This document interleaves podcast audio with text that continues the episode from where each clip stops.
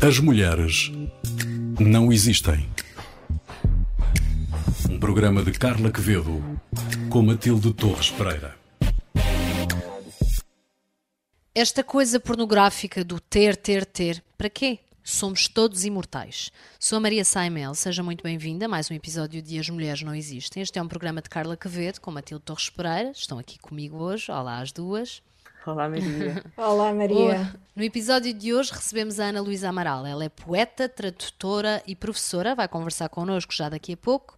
Ainda antes, Carla, abrimos o programa com o destaque de uma outra mulher, Emily Wilson. Quem é ela? Emily Wilson é o nome da primeira mulher que traduziu a Odisseia de Homero para inglês. Isto não aconteceu no século passado, não aconteceu no século anterior, aconteceu em 2017. Foi um acontecimento que deu origem a inúmeros artigos nos jornais. Foi um escândalo, por assim dizer. Emily Wilson faz parte de uma família de académicos e escritores. Uh, nasceu em Oxford em 1971 e atualmente é professora de estudos clássicos na Universidade da Pensilvânia. Escreveu alguns livros uh, sobre a antiguidade, nomeadamente sobre Sócrates, sobre Seneca também.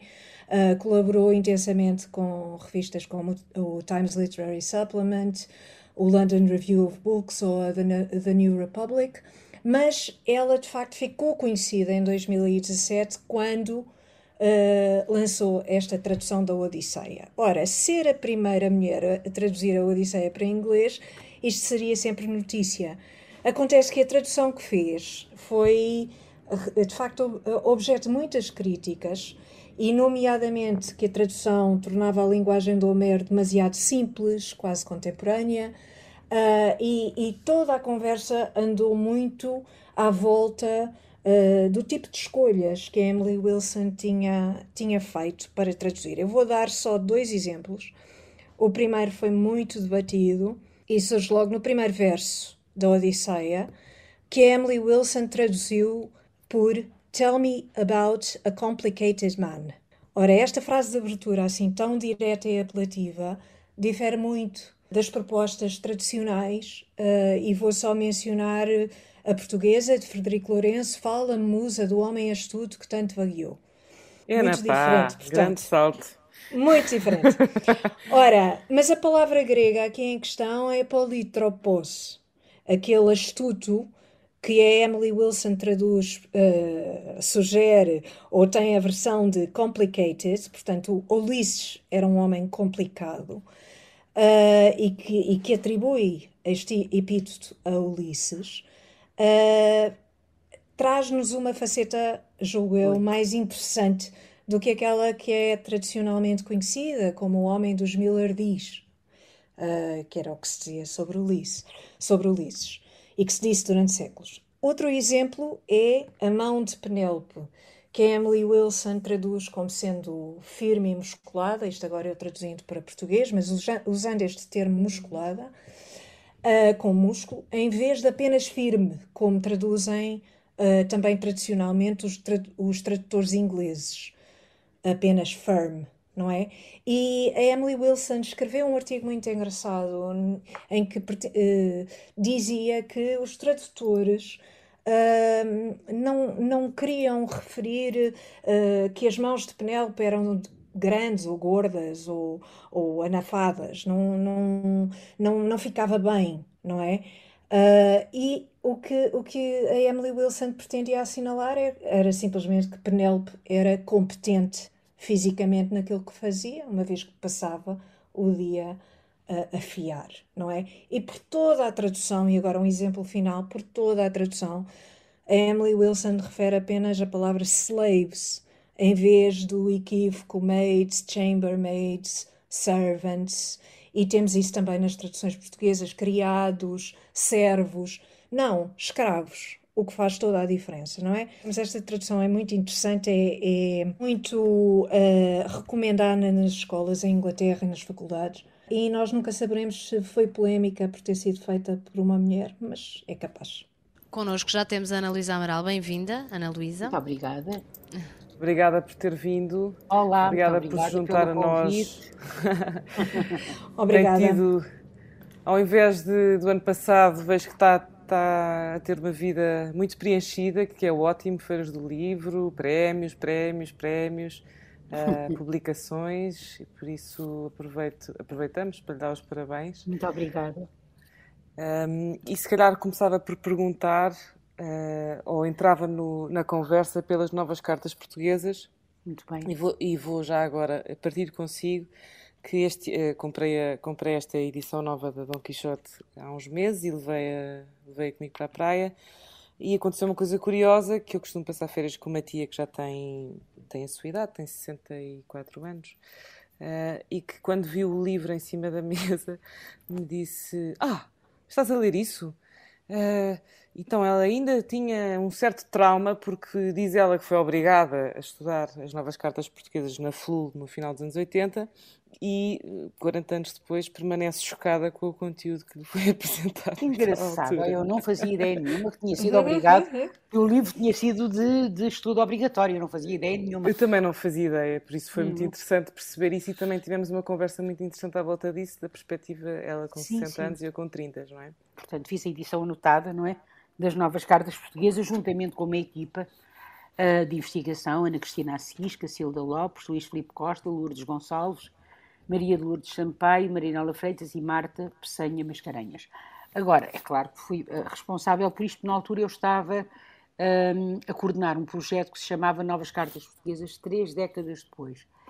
Uh, e este projeto, que foi financiado pela FCT, de facto, foi para fazer esta edição anotada, porque eu descobri, após ter dado esta obra num curso que tinha de, de pós-graduação, mestrado e doutoramento, que se chamava Dos Estudos Feministas à Teoria Queer e onde eu tinha escolhido como livro central de estudo Novas Cartas Portuguesas, precisamente, eu descobri, percebi que muitas das referências passavam completamente ao lado de alguns dos meus estudantes e das minhas estudantes e, portanto, desafiei, quer dizer, e achei que era importante haver uma edição anotada. Fez-se a edição anotada e depois, eh, eh, entretanto, eu parti para um outro projeto chamado Novas Cartas Portuguesas, 40 anos depois, que esse foi um projeto internacional que envolveu mais de 15 países, 80 e tal pessoas.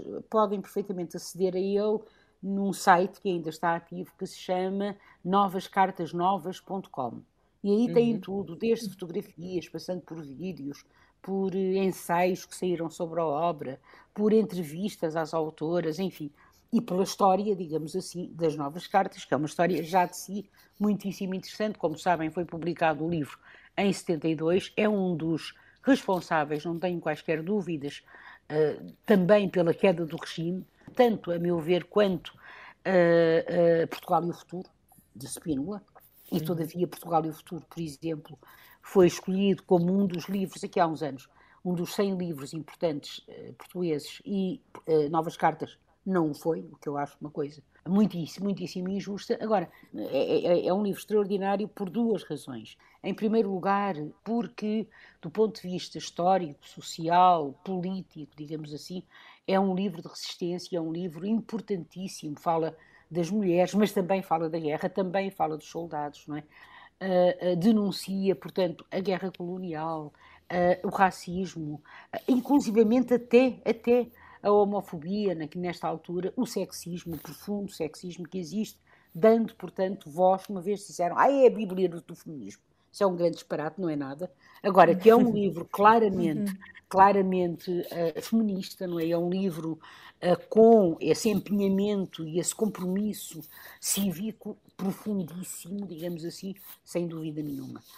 E que funciona Depois, porque, do ponto de vista literário, também é altamente é claro, inovador. Portanto, a sua segunda razão, a, a, a, segunda razão é que, do ponto de vista, do ponto de vista literário, é um livro extraordinário, porque uh, são 120 textos que parecem dialogar relativamente bem com cartas portuguesas, não é? Portanto, uma uhum. obra de, de Flora Mariana Alcoforada, aquelas cinco cartas que ela escreve começam considera-me o amor a que ponto chegou a tua imprevidência, começa assim a primeira carta, e depois de repente salta das cartas portuguesas e deixa de ser carta, muito rapidamente de resto, para ser poema, para ser conto, para ser uh, inclusivamente texto uh, jurídico, para ser tradução. Portanto, se me perguntassem assim, mas onde é que se pode colocar novas cartas? Em romance, não, porque não é romance. Uhum não é ficção, mas é ficção também, mas em poesia não, também não é poesia, porque não é só poesia. Mas então onde? Em, em, em epistolografia não, mas também não é só cartas. Portanto, este aspecto compósito, não é? Que o livro tem e o facto de três autoras, uma vinda da poesia, outra vinda do romance, outra vinda, a Isabel Barreno, também do romance, mas também do ensaio, porque eu queria recordar aqui que Isabel Barreno tem um livro absolutamente extraordinário chamado a Morte da Mãe, que é um livro maravilhoso, e depois, além disso, três autoras, uma vindo de Românicas, que era Teresa Horta, uma vindo da uhum. filosofia, que era a Maria Isabel Barreno, uma vindo de Germânicas, portanto com conhecimentos de inglês e de alemão, que era a Maria Velho da Costa, isto de realmente imprime à obra uma riqueza absolutamente impar. Pronto. E Ana Luísa considera que, uh, à luz é... dos dias de hoje, ainda, cons ainda conseguem comover e comover por um lado literariamente, não é? Sim, o sim. público e por outro lado ainda terá a capacidade de destabilizar o nosso tecido social e político? Então não tem. Então um, um, então um livro que um, um texto, por exemplo, que começa com uh, uma pergunta absolutamente extraordinária. Eu estou a referir-me ao texto de honra ou de interrogar o escrito A Mulher de Nome Joana, que está na página 247 e que diz assim: Digo, a mulher adúltera é ainda apedrejada de morte no Afeganistão e na Arábia Saudita. O tema da guerra é um tema, infelizmente, eh, sem tempo, não é? Universal. Sim. Hoje em dia, para si, o que é que é ser, o que é que é ser subversivo? É assim, eu costumo fazer uma distinção entre a transgressão e a subversão, porque são processos diferentes, não é? quando estaciona eh, num lugar proibido e a polícia aparece, o agente não diz assim: ah, o senhor eh, subverteu a lei, diz transgrediu. A transgressão tem um caráter explícito, se quiser, não é? Portanto, uhum. é muito mais aberta. A transgressão vê-se, percebe-se, entende-se. Ao passo que a subversão trabalha com uma versão que se processa subterraneamente à versão oficial, uhum. ou seja, é uma espécie de, de caudal subterrâneo que vive por baixo da versão oficial. Então, aparentemente, até pode não se notar muito. Eu dou-vos um exemplo. Emily Dickinson é uma poeta subversiva, sem dúvida nenhuma. Não é transgressora. Eu acho muito mais interessante. Ora bem, eu, é, eu, ia, eu acho infinitamente mais interessante a subversão do que a transgressão, devo dizer. Porque a subversão é uma espécie de implosão. Tal como a transgressão desafia o, o status quo, não é? desafia o, o, o discurso oficial e a, aquilo que existe, aquilo que está, uh, falo subterraneamente e falo minando por dentro. Deixa-me só acrescentar uma coisa. Então, hoje em dia, hoje em dia, em que tudo é hum. exposto, em que, ah, eu acho que, em que não é há muito mais do que subversão. Há muito mais transgressão do que subversão, mas muito mais espaço para isso.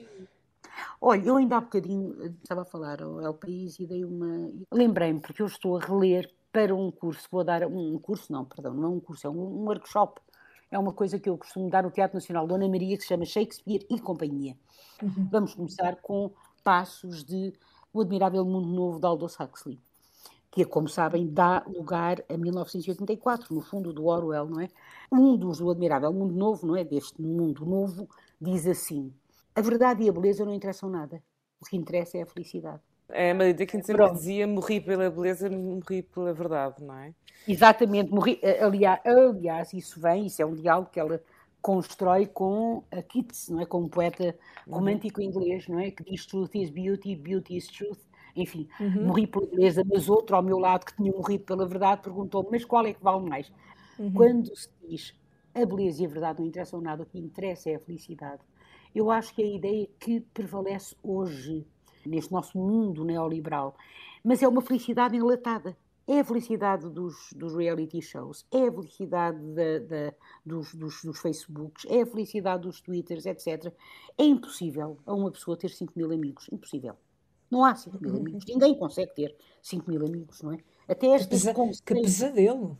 Com certeza, até este conceito de amizade do Facebook é uma coisa completamente virtual, não é? O Facebook também pode ser, aliás, como toda a internet, pode ser extraordinariamente informativo, não é? Aliás, eu, eu como tudo, também tem um lado uh, perverso, não é? Quer dizer, pode ser também um megafone onde as pessoas podem dizer aquilo que lhes apetece e que nunca teriam coragem jamais de dizer se estivessem frente a frente, corpo a corpo.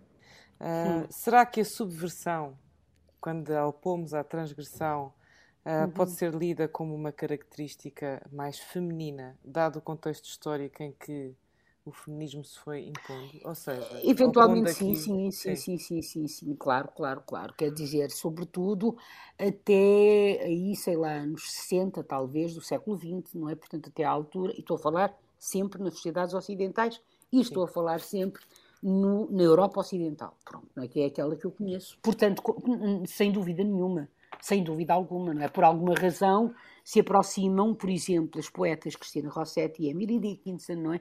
Se uhum. aproxima uh, Elizabeth Barrett Browning e Cristina Rossetti, Jane Austen, por exemplo, sim. não é? Eh, as irmãs Bronte, que estavam ali fechadinhas, enfiadas, sim, não é?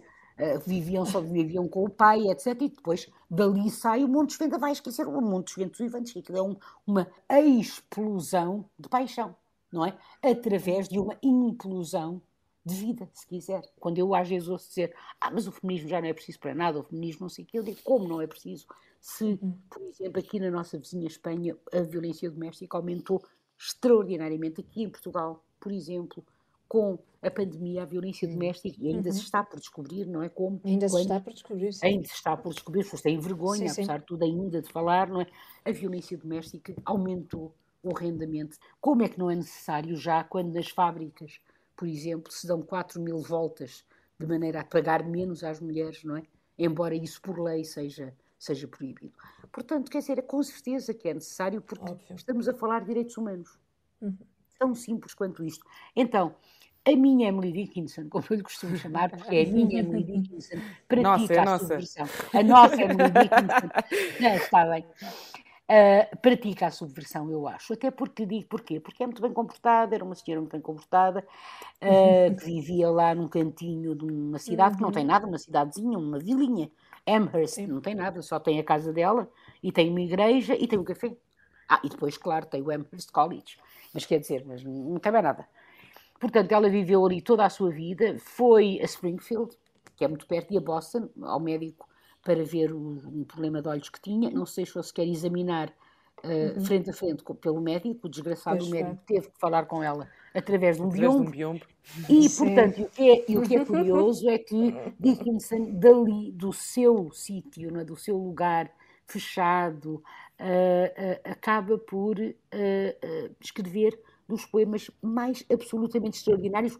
Reparem, servindo-se de quê? Por isso é que eu falo em subversão, de uma estrutura oficial muito usada na poesia, que é a chamada, chamada hymn-like uh, verse, portanto, que é, o, que é o verso utilizado, que é o, o ritmo, o batimento, a prosódia utilizada no hino religioso, que é 4, 3, 4, 3, 4, 6, 4 batimentos, 6 batimentos, 4 batimentos, 6 batimentos. E ela usa o, o hino religioso, usa rimas. Eu acho que Whitman é um transgressor. Dickinson é uma, é uma subversiva. A grande diferença é esta. Whitman então deixe-me perguntar-lhe sobre, sobre, sobre a Emily Dickinson. Subverte. Então ela pega, deixe-me só terminar esta ideia, no hino religioso, não é? E uh, utiliza o seu belo prazer. Às vezes tira uma sílaba, às vezes põe uma sílaba a mais, por uhum. exemplo, não é? Uhum. E depois diz assim aquelas coisas extraordinárias que é I cannot dance upon my toes, no man instructed me, eu não posso dançar em pontas, ninguém me ensinou. Mentira, ela sabe tudo, ela leu tudo e mais alguma coisa, não é? Mas depois adota aquela pose coy, digamos assim, não é? E, e dali saem as coisas mais extraordinárias, pronto. Há pouco tempo, quando recebeu o prémio Reina Sofia, deu uma entrevista a, a, um jornal português em que falou, entre outras coisas, muitas outras coisas, falou na questão do arrebatamento místico. E relacionando isto de alguma forma com a Emily Dickinson, que, uh, cuja leitura nos predispõe a uma certa transcendência, uh, até que ponto, na sua experiência, se pode falar numa dimensão contemplativa da poesia? Para mim, para mim, essa questão da contemplação é bastante óbvia por isto. Eu, eu explico. Não, não, não é crítica nenhuma, não, não é nada disso, percebe que eu quero, eu até estou a tentar pensar como é que eu posso responder a isso. Foi uma pergunta uh, um bocadinho pesada. Pois, pois, não, porque, porque o contemplativo implica um conceito, que é o conceito de tempo. A dimensão contemplativa, digamos assim, não se harmoniza com a rapidez, com a ideia de rapidez. Pelo contrário, como se o tempo se suspendesse de alguma maneira. Uhum. Eu acho que a poesia é isso mesmo, quer a sua escrita, quer a sua leitura. A poesia, aliás, a literatura, a arte, precisa de tempo. E sim, essa dimensão contemplativa é absolutamente fundamental. Quantas vezes eu não vou aqui para um, para um, tenho um café aqui perto de mim, Lessa da Palmeira, que é onde eu vivo, e eu vou para lá e estou sentado a olhar para o mar só, só, só, sem fazer nada eu levo os meus papelinhos, as minhas coisinhas, os meus lápis, os meus afia-lápis e não sei o quê, e sento-me lá e fico a olhar para o mar. E às vezes tenho a sorte de ser visitada pronto, por um verso ou dois ou três, e outras vezes não, e outras vezes estou só ali a olhar para o mar, mas esse tempo, sabe, em que não se faz nada, porque parece que nós estamos obcecados. Ai, tenho que fazer. O quê? Não fizeste pois. nada hoje? Mas qual é o problema de não fazer nada? Quer dizer. Nenhum. É assim, eu ontem mandei-te um e-mail, tu não respondeste. Não é? Essas exigências todas. Exatamente, não é? Portanto, é uma boa altura para dizer que a frase do início do programa é da autoria da Ana Luísa Amaral, este, eh, este cara ainda não tinha referido isto, e perguntar que, é, que versos andam a visitar, porque, como nos foi dizendo, em breve sairá um novo livro seu. Ah, sim, sim. Vai sair, sim, vai sair um livro meu que se chama Mundo. Vai sair cá em Portugal, vai sair em Espanha também e vai sair em Itália. Estranhamente é um livro que tem um bocadinho de esperança, eu acho. Olha como o escuro, nós só concebemos o escuro porque conhecemos a luz, porque senão não havia escuro. Obrigada, Ana Luísa. Obrigada. Bela frase, muito bela frase para terminar este episódio. Muito obrigada, Ana Luísa Amaral. Muito obrigada, muito obrigada. E até à próxima. E muito sucesso até à próxima. Muito também. obrigada. E para vós também. Muito obrigada. obrigada. Nada, nada. Muito obrigada. Eu é que agradeço. Carla e Matilde, fechamos este episódio com duas sugestões. Carla, hoje, uma série? Sim, uma série da Netflix que se chama The Chair. Uh, foi criada pela conhecida atriz Amanda Peet, que, em conjunto com os produtores do Game of Thrones, uh, fez uma série, uma minissérie de seis episódios muito engraçada sobre um tema muito atual que é cancel culture e que nos mostra o que é que pode acontecer quando, é, quando uma mulher de origem asiática é nomeada diretora do departamento inglês de uma faculdade e como afinal o seu género e ascendência de nada lhe servem quando um professor faz um gesto esquisito, uh, inopinado, politicamente numa, incorreto. politicamente incorreto, se quiserem, Uh, quando ele faz esse gesto numa aula é, e é filmado imediatamente no iPhone e todos sabemos o que é que isso significa. Significa que está por todas as, re as redes sociais, descontextualizado, em que a piada uh, se perde, obviamente, e que não interessa. A série é toda sobre este, sobre este caso e sobre a gestão que esta diretora de departamento tem de fazer de todo este caso. E o que mais me impressionou nesta série foi ver como os professores se punham imediatamente do lado dos alunos nestas questões. Quer dizer, os alunos têm sempre razão e todas as suas queixas são justificadas quando uh, o resultado é desastroso. Uh, está, está muito bem feita, é com aquela atriz Sandra Oh, é conhecida sobretudo, julgo eu, Planet Me de Grey, um, e recomendo que vejam. Pode ser vista na Netflix. Exato. Muito bem. Matilde, tu hoje trazes-nos um livro?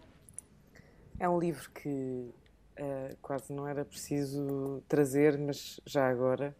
Uh, é um clássico. É um clássico.